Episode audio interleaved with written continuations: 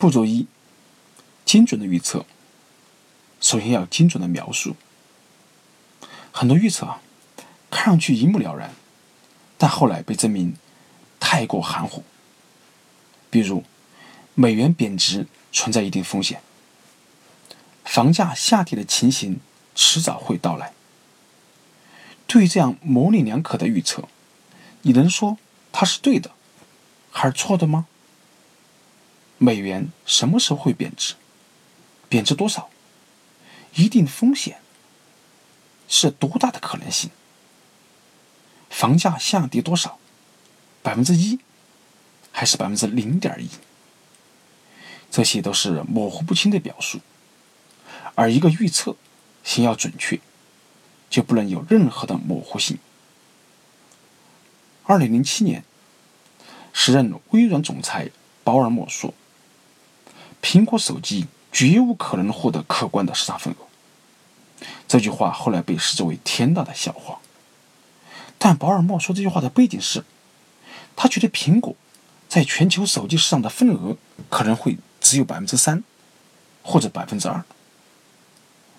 而二零一三年。第三季度的数据显示，iPhone 的这一数据是百分之六。严格来说，保尔默的预测并不离谱，问题只是在于他给出的模糊的定义，既没有说清楚什么才算是可观。啊，也许公众觉得哈，满大街都是用苹果的人，就算可观了。这种认知差别使保尔默的预测成为笑话。感觉和实际存在巨大差异，所以要用精确、精准的表述，剔除模糊性。在预测之前，对预测本身要有准确描述。它至少需要几个元素：时间框架、语言清晰的措辞，还有数字，即你准备预测的内容。